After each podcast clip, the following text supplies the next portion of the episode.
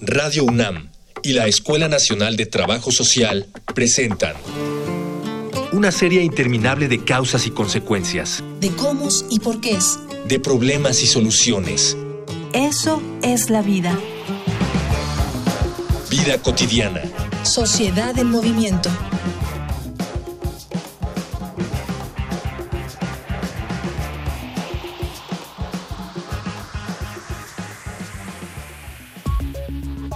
Aunque suene a lugar común, no deja de ser increíble la velocidad a la que se han transformado los usos y costumbres de nuestra sociedad en las últimas décadas. Los más comunes y llamativos son aquellos relacionados con la pareja, liberación, planeación familiar y educación sexual, y la que nos atañe el día de hoy, el matrimonio. Una tradición que hasta hace un par de años era insoslayable y que en la actualidad a muchos les parece inútil pero ¿qué implicaciones tiene esta noción en nuestra sociedad? Para hablar al respecto, en esta emisión de Vida Cotidiana, Sociedad en Movimiento, platicaremos con Israel Casillas, licenciado en Educación y Desarrollo, maestrante en Consejería Juvenil por la Universidad de Alabama en Estados Unidos, y con la doctora Melisa García Meraz, académica de la Facultad de Psicología de la UNAM. Dialogar para actuar, actuar para resolver.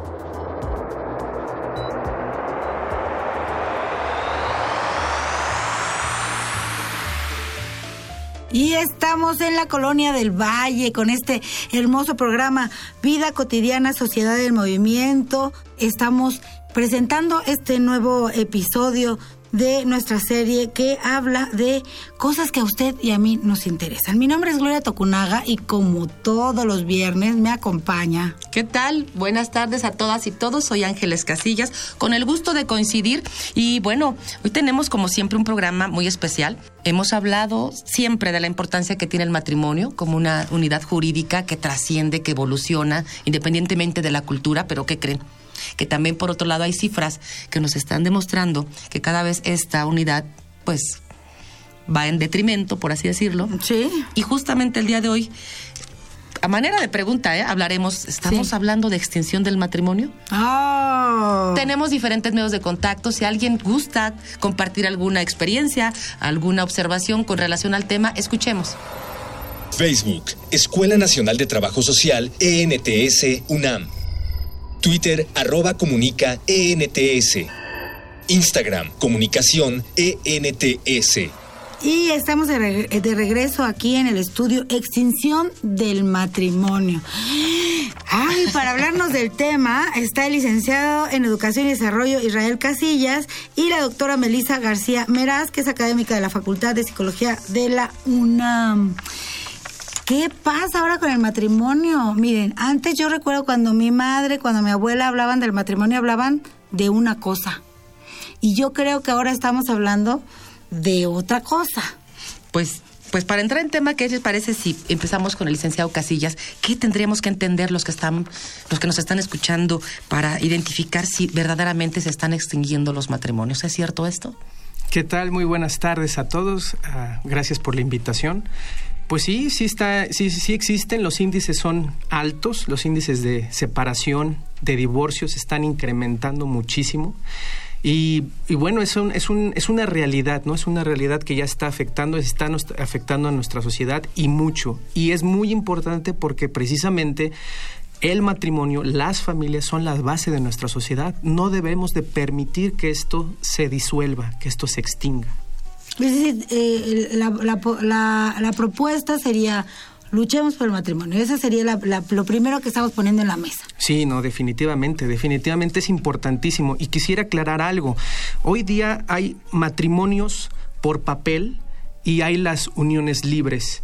No importa si estás tú casado bajo un documento religioso o bajo un eh, documento civil que te avale como matrimonio o si simplemente decidiste juntarte con, tu pareja y empezar a vivir así. Lo importante, sin, sin, sin, dejar de lado una u otra, lo importante es que sigan funcionando como matrimonio, ¿no? Haya papel de por medio o no haya papel de por, de por medio, lo importante es que ellos sigan funcionando en nuestra sociedad como lo que son. Y aquí quisiéramos un poco como irnos hacia, hacia el inicio. Eh, ¿Por qué iniciamos eh, como, como sociedad, como adolescentes, como jóvenes, como individuos, estas relaciones? Eh, ¿cómo, ¿Cómo es el proceso? ¿Cómo, cómo es que llegamos de, la, de conocer a alguien, de verlo una vez y de repente ya vivo con él, doctora Melissa? Bueno, sí, eh, buenas tardes, gracias por la invitación. Ah, mira, pues el tema en sí es muy interesante. Realmente yo creo que, y queda muy bien con su programa, ¿no? Esta idea de vida cotidiana, y yo pensaría en estas transformaciones que existen. Realmente lo que ha pasado en los últimos años es que la institución del matrimonio ha cambiado y ha cambiado de manera radical, ¿no? Bien lo dicen los jóvenes, pues están entrando a unas relaciones diferentes, están entrando a pensar, por ejemplo, en qué va a ser de su vida, ¿no? Si van a estudiar, no van a estudiar, van a viajar, no van a viajar, o sea, unas cosas que si te te das cuenta, realmente no es solo de México. En Estados Unidos, por ejemplo, uno de cada dos matrimonios van a terminar en divorcio. En Europa es uno de cada tres. Entonces te estás dando cuenta que la gente está entrando en relaciones por razones diferentes. Hace unos años les preguntabas a las mujeres y decían, bueno, yo me puedo casar con alguien que gane más, que tenga mayor nivel educativo, pero también que sea menos atractivo, ¿no? Al contrario de los hombres. Y yo decían, bueno, me puedo casar con alguien que sea más joven, que gane menos, pero que sea más atractiva. Ahora las cosas cambian. O sea, la gente, por ejemplo, ya no le da tanta importancia a la virginidad porque, bueno, si te vas a casar a los 30 o 40 años, pues de modo que te cases virgen, ¿no? O sea, cambia también las interacciones sexuales, las relaciones sexuales en sí. Entonces yo creo que lo que está en, en el punto o en la mesa es si la gente no se está casando o si se está divorciando, porque las barreras también hacia el divorcio están cambiando de una manera radical. No es que antes la gente no se divorciara, sino porque tenía matrimonios satisfactorios, sino más bien porque había muchas barreras para que no te divorciaras, ¿no? Tu mamá, tu abuelita, tu familia diciéndote no te divorcies, quédate en esa relación insatisfactoria, ahora no lo hay. Entonces yo creo que lo interesante es pensar qué vamos a hacer con los individuos que no se quieren casar, con los individuos que entran a matrimonios y luego deciden separarse, ¿no? ¿Y qué es lo que la sociedad les está brindando para poder estar, pues sí, como podemos decirlo, vivir una vida en soledad, ¿no? Viviendo amándose a uno mismo, ¿no? Que creo que es hacia donde se mueven muchas sociedades ya. Sí, evidentemente es un esquema distinto, a lo mejor contemporáneo, el que compartes, pero pero finalmente todos tenemos una necesidad de vincularnos con el otro, porque hay un compromiso, hay una, un crecimiento distinto cuando estás con el otro y no necesariamente en, un vínculo, como decían, de una pareja eh, civil o religiosa, pero yo creo que sí aspiramos a la compañía. Eso sí es interesante. eso sí aspiramos. y a mí me gustaría saber, licenciado Casillas, sé que tú tienes mucha experiencia con los jóvenes. ¿Verdaderamente aspiran a eso los jóvenes? ¿Eso buscan en un noviazgo? ¿Tiene esa trascendencia pensar hacia dónde me lleva o no? Ya los jóvenes ya no piensan en, en casarse como tal en una institución establecida. La mayoría de los jóvenes hoy día están pensando simplemente en unirse si quieren unirse, ¿no? Y si lo desean así, en muchas ocasiones son parejas temporales, mientras estoy bien, mientras estamos bien, nos estamos juntos, y en otras ocasiones, pues ya, simplemente vivir una soledad, como lo comentaba la, la psicóloga. Aquí lo interesante, y retomando un poquito la pregunta que se hizo, de cómo iniciamos este proceso hasta llegar al matrimonio, es precisamente ahí donde se quebranta mucho. Dejamos de ser, empezamos siendo compañeros como todo, después nos volvemos amigos, después empiezas a pretender a la persona, te haces novio y finalmente te casas. Cuando nosotros dejamos estos procesos, muchas veces se fractura el matrimonio porque dejas de ser novio, porque dejas de ser amigo de tu pareja y por algo tan esencial como el compañerismo, dejaste de ser compañero con tu, con tu pareja. Entonces, esos pasos son los que llevan muchas veces al fracaso. Nuestros jóvenes ya no se quieren casar por el ejemplo que les hemos dado las generaciones pasadas. Ellos ven que se sufre mucho en un divorcio, pues ya para qué me caso si, si se va a sufrir. Yo ya no quiero vivir eso. Entonces, ¿para qué entrar a algo que ya está comprobado, entre comillas, que no funciona. Entonces dicen los chavos, yo ya no me quiero casar. Yo les quiero decir a los jóvenes que podemos retomar y podemos volver a soñar en tener un príncipe y una princesa azul cuando se saben enamorar. Porque hay que saberse enamorar. Y es la raíz de prevención para que no se extinga el matrimonio o las familias. Y, como decía la doctora Melissa, eso es interesante. Vamos ahorita, vamos a ver, vamos a escuchar algunas cosas de info, info la infografía social y regresamos. Infografía social. De acuerdo con datos del INEGI, entre el 2000 y el 2015, el monto de divorcios subió 136.4%, mientras que el de matrimonios bajó un 21.4%. Su encuesta nacional de ocupación y empleo reveló que 58.1% de la población legalmente adulta vive en unión libre, 31.4% es soltera y 10.5% es separada, divorciada o viuda. Por supuesto existen muchos factores ideológicos que han transformado la forma en la que en la actualidad concebimos a la pareja y la familia, pero también es innegable que hay varios factores socioeconómicos de por medio. La generación actual, por ejemplo, enfrenta mayores problemas para salir de los hogares paternos. Cada día son más los individuos cercanos a su cuarta década que aún no logran independizarse. De igual modo, cada vez más adultos mayores necesitan mantenerse laboralmente activos para sobrevivir. Es decir, que en muchos casos el modo en el que conformamos nuestra familia no solo responde a nuestro gusto personal, sino en el modo en el que enfrentaremos las condiciones socioeconómicas actuales. También es necesario mencionar dos factores que han contribuido a la baja de los matrimonios y al aumento de los divorcios y separaciones, la escolaridad y la violencia de pareja, principalmente contra la mujer.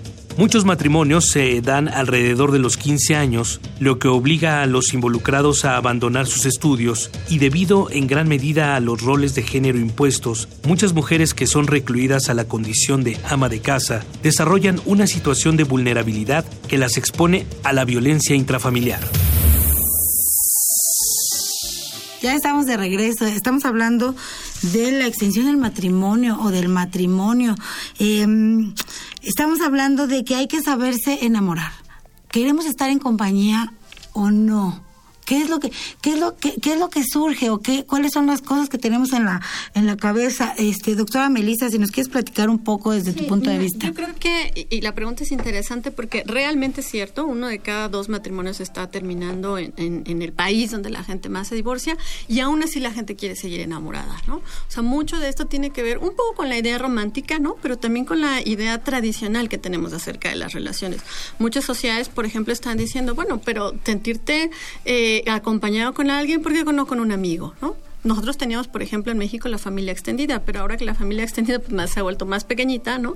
Pues nos estamos encontrando con esta gente que está diciendo, bueno, quizás el amor también está representado en el amor a los animales de compañía, ¿no? O sabemos este incremento de gente que tiene el gato, que tiene el perro, que tiene no sé quién, que tiene al vecino, que tiene el amigo. Es decir, yo creo que el matrimonio no es solamente que no nos sepamos enamorar, sino que el amor mismo está cambiando, ¿no?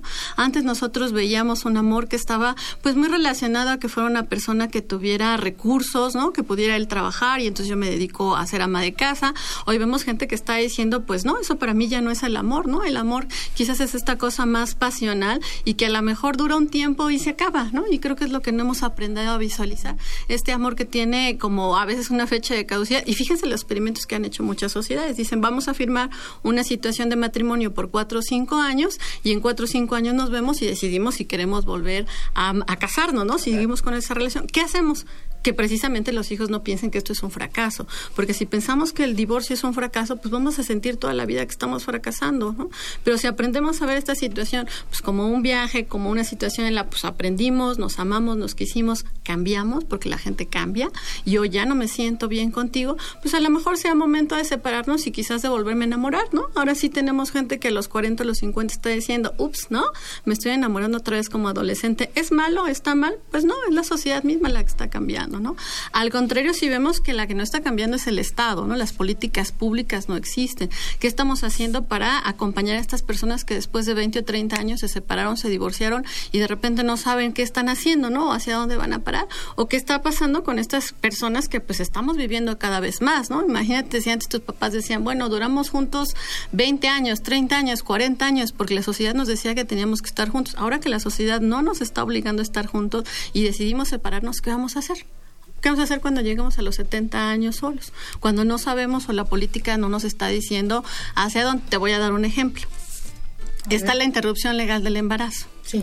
Tenemos esta situación donde las mujeres decimos, bueno, vamos a tener esta opción de pues elegir libremente si queremos o no tener un hijo y entonces si ya no lo tenemos, pues ya no estamos obligados a casarnos como tradicionalmente se veía.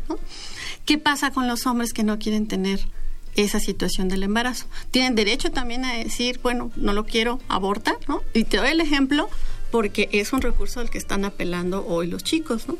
Si una chica se embaraza y antes de los tres meses dice quiero tener el bebé y el chico se entera de esta situación, los abogados tienen un recurso legal para decir que está en el sano derecho de decir que no quiere tener esa paternidad. Y fíjate, doctora, que justamente en uno de los programas que tuvimos aquí en, cabina abordamos el, tema de las pérdidas ¿eh? en diferentes, este, digamos, contextos regresando a la parte nodal del matrimonio, para que esto no se convierta también en un duelo, en una pérdida, además del amor que, se debe la pareja, que, que inspira, ¿qué otros, licenciado Casillas, qué otros elementos pueden estar presentes para fortalecer esta decisión que tomamos dos personas para transitar. Sí, porque antes, antes de la infografía decías, hay que saberse enamorar. Yo voy mucho a la prevención lo que comentaba ahorita la psicóloga es mucho de lo que ahora se tiene que, coser, que zarcir, que remendar, ¿no? Pues de lo que ya se está viviendo. Yo voy mucho a la prevención con los chavos, con los, con los adolescentes, con los, con los jóvenes, para precisamente evitar llegar a todo esto. Entonces yo creo que desde el noviazgo, los, los, chavos hoy día no saben para qué sirve un noviazgo. El noviazgo, en la esencia del noviazgo, aún en el diccionario, es una preparación para el matrimonio, es el preámbulo para el matrimonio. Los chavos lo están utilizando para experimentar su sexualidad erróneamente en secundaria y preparatoria. No es la edad, no es la edad para que ellos empiecen a experimentar esto, ni emocional ni psicológicamente, y que me desmienta la psicóloga. No es el momento para ellos. Entonces yo creo que ellos deben de retomar un noviazgo para que ellos ah, eh, sepan que, que el noviazgo es para conocerse es para saber con quién vas a estar por mucho tiempo, ¿no? O con, quién vas a querer compartir el resto de tu vida, si así lo desean ellos. Y no lo están haciendo así, no lo están haciendo así. Hoy día los índices de embarazo, en más de un 70% de embarazo, perdón, de divorcio, los divorcios en un 70% de los casos está siendo por mutuo consentimiento, mutuo consentimiento, o sea, no se conocen, es ya no me conozco, ya no me caes bien, ya no nos llevamos, nos separamos. ¿Para qué llegar a ese punto? Si desde el principio debiste utilizar tu amistad, debiste haber utilizado tu noviazgo precisamente para ahí decidir, mejor no, no, no llegar a una unión, porque al final de cuentas el hecho de ya empezar a vivir con alguien o el hecho de tener un papel que te dice que estás matrimoniado. Y el hecho de separarte causa un conflicto emocional en la persona. O sea, le va a causar, al, tanto para el que está con un papel, documento firmado, como para el que nada más vive en unión libre, le va a causar un conflicto. Un conflicto que después, como decía la, la psicóloga, tiene que tiene que remendarse, ¿no? Tiene que, tiene que, tiene que ver una, algo para ellos, ¿no? que haber alguna, que tiene que alguna consecuencia. Pero qué mejor que prevenir. Claro. Oiga, vamos a escuchar, porque este programa lo hacemos todos, voces en movimiento. Voces. Voces en movimiento.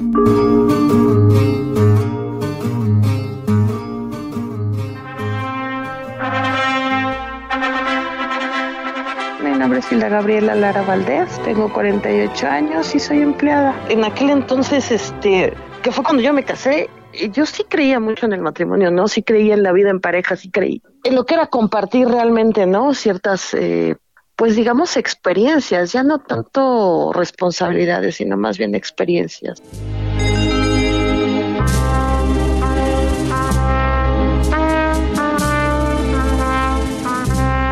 Desgraciadamente te vas dando cuenta que la misma sociedad, el mismo ambiente, la misma situación, te van demostrando que las cosas no son así, ¿no? Tú como mujer te sientes más independiente, te das cuenta que puedes hacer muchas cosas que a lo mejor no necesitas de la otra parte, ¿no? Entonces yo creo que por eso es que ahora, ahora dices, pues ¿para qué me voy a juntar con alguien que me va a dar lo mismo que puedo hacer yo sola, ¿no? Y me voy a evitar broncas, el estar peleando con alguien.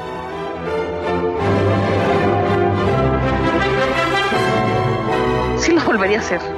Digo, no lo he hecho, pero sí lo volvería a hacer. Sí me he dado cuenta que a pesar de todos los tabús, a pesar de todo lo que se diga y a pesar de muchas cosas de lo que se está viviendo ahora, yo creo que también es la educación en la que en la que recibí, ¿no? La, la educación en la cual yo crecí. A lo mejor costumbres. ¿Estaría yo dispuesta a tener otro compromiso, o sea, volver a firmar un matrimonio? Sí lo haría finalmente sí lo crees y tan lo crees que lo sigues buscando, o sea que no te niegas a eso, porque finalmente eso es lo que a lo mejor nos hacían ver nuestros padres, ¿no? Bueno, en, mi caso, o sea, es que si no hay compromiso, si no te casas, si no firmas, eh, vas a hacer su burla, te conviertes como que en la amante. Y a lo mejor ese chip, pues todavía lo traigo, ¿no? Pero sí creo en el amor, o sea, a pesar de eso, tengo hijos adolescentes y veo el, no la falta de compromiso en ellos, sino por el contrario, yo creo que sí el deseo de tener el compromiso, a pesar del mundo en el que se están desarrollando y a pesar de todo lo que se ve y lo que se vive a su alrededor.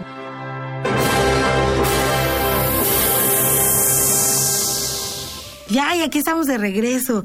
Em, qué interesante. Además tiene como muchas aristas este tema de, de, la extensión del matrimonio, porque el matrimonio significa pues la familia también. Alrededor del matrimonio está la familia, están los hijos. Alrededor de la familia también todas las políticas públicas de las que hablaba también la doctora Melissa, en tanto la pensión, ¿no? O sea, de repente antes era pues la mujer trabajaba, se quedaba en su casa y el hombre iba y la, se pensionaban los dos, pero de repente se separan y entonces qué pasa con esto. Y hay una serie, una serie de, de, situaciones que impactan al, matrimonio. Al inicio eh, platicábamos y decíamos, hay que, hay que apostarle al matrimonio. Eh, finalmente, quizá ese sería el ideal de muchos y de, tener una, una familias más fortalecidas. Sin embargo, en vía de los hechos, pues no está sucediendo. Eh, le apostamos a los jóvenes, eh, dice el licenciado Casillas. Tú das pláticas para jóvenes. Sí, yo estoy dando trabajo a través de las escuelas para precisamente impactar un mayor número de muchachos, ¿verdad? Ir, yo casa por casa, pues me sería eterno. Entonces trabajo. Voy escuela por escuela. voy escuela por escuela, impacto más muchachos y trabajo precisamente en la prevención con los adolescentes de secundaria y preparatoria. Les damos tips, 10 tips, por ejemplo, de cómo saber si es amor de verdad o no, cómo saber si el chico... Que lo comparta, que lo comparta con nosotros, que nos diga. Por ejemplo, una, una de las cosas es, el amor verdadero construye, el amor falso destruye. Eso. Eso es un eso es un tip, ¿no? O sea, los chicos violencia, Sí, sí, sí, o sea, si tú estás enamorado de verdad siempre vas a ir para arriba. Tus calificaciones mejorarán, tu relación con tus padres de familia va a ir incrementando. Dicen por ahí los poetas, los artistas hasta se inspiran cuando están enamorados de verdad. Construyes con el amor. En cambio, cuando es un amor falso en adolescentes, hablando de adolescentes, hablando de, de, adultos. y de adultos también, pues te destruye. Toda tu vida empieza a decaer cuando no es un amor verdadero. ¿Por qué? Porque hay violencia, ¿por qué? Porque empiezan a ver este, eh, te empiezan a apretar en cuestión de tu tiempo, quieren nada más este, explotarte, en fin. Entonces tú tu, persona decae cuando no es un amor verdadero. No vas a tus actividades normales, tu relación con tus papás empieza a menguar, tus calificaciones bajan. Es uno de los tips que los chicos pueden ver. Otra de las cosas, otro de los tips que les digo es que el amor verdadero no nada más se fija en, lo, físico, sino se fija en lo interior.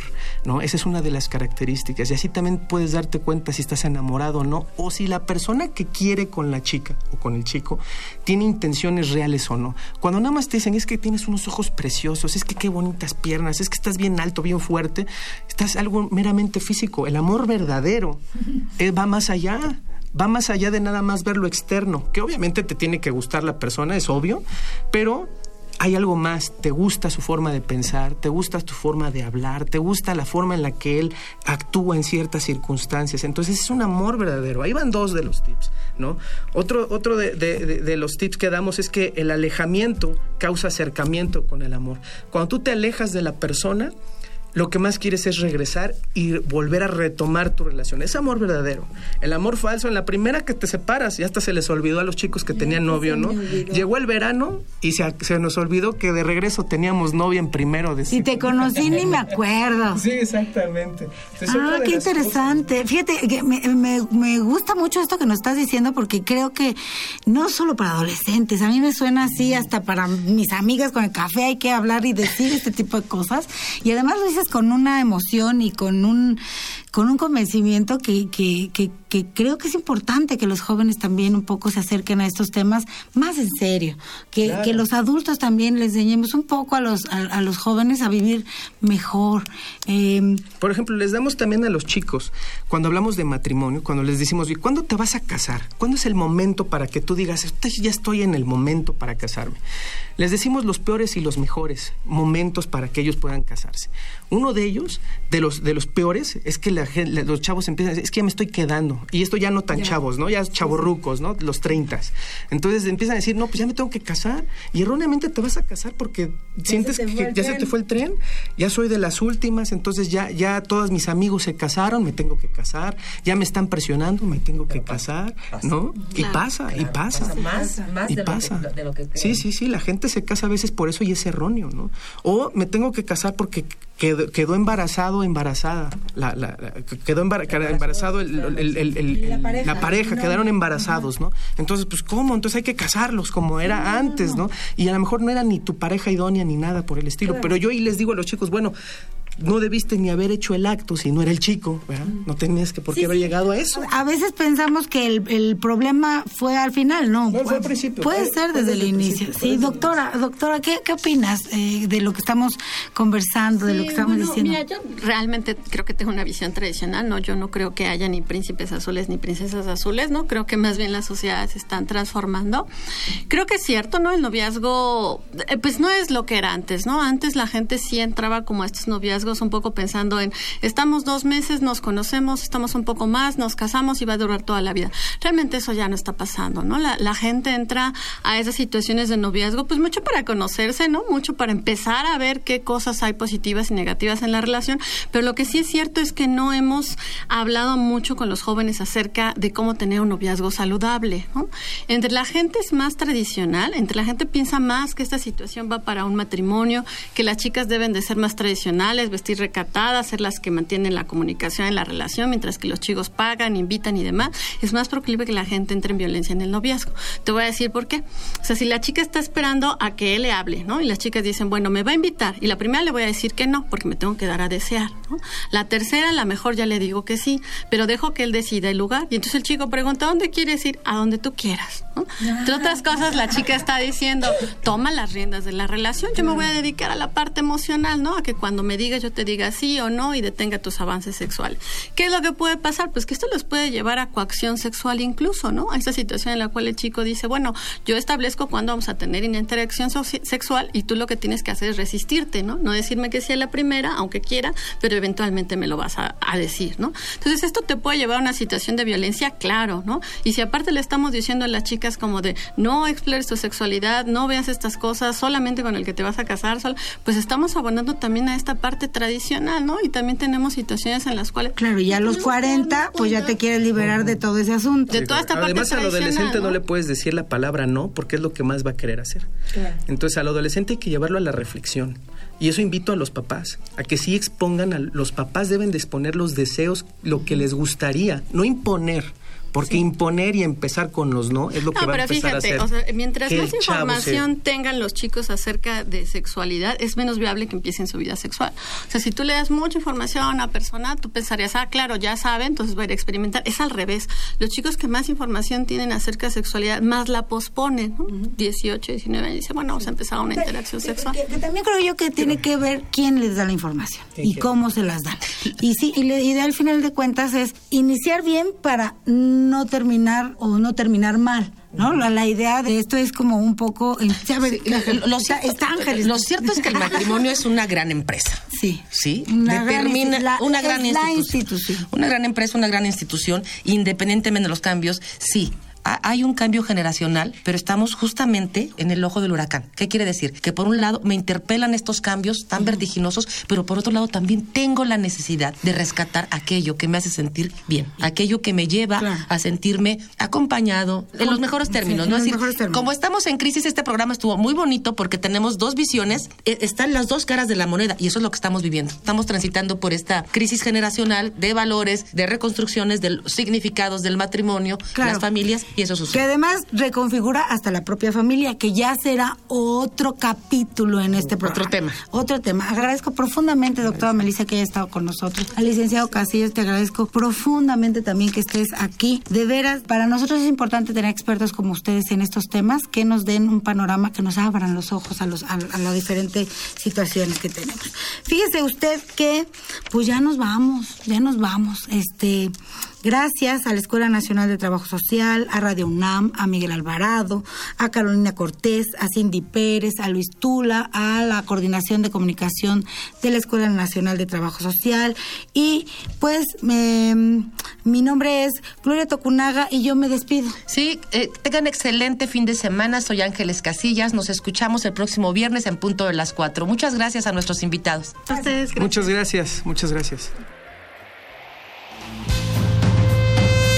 Vida cotidiana es una coproducción entre Radio UNAM y la Escuela Nacional de Trabajo Social.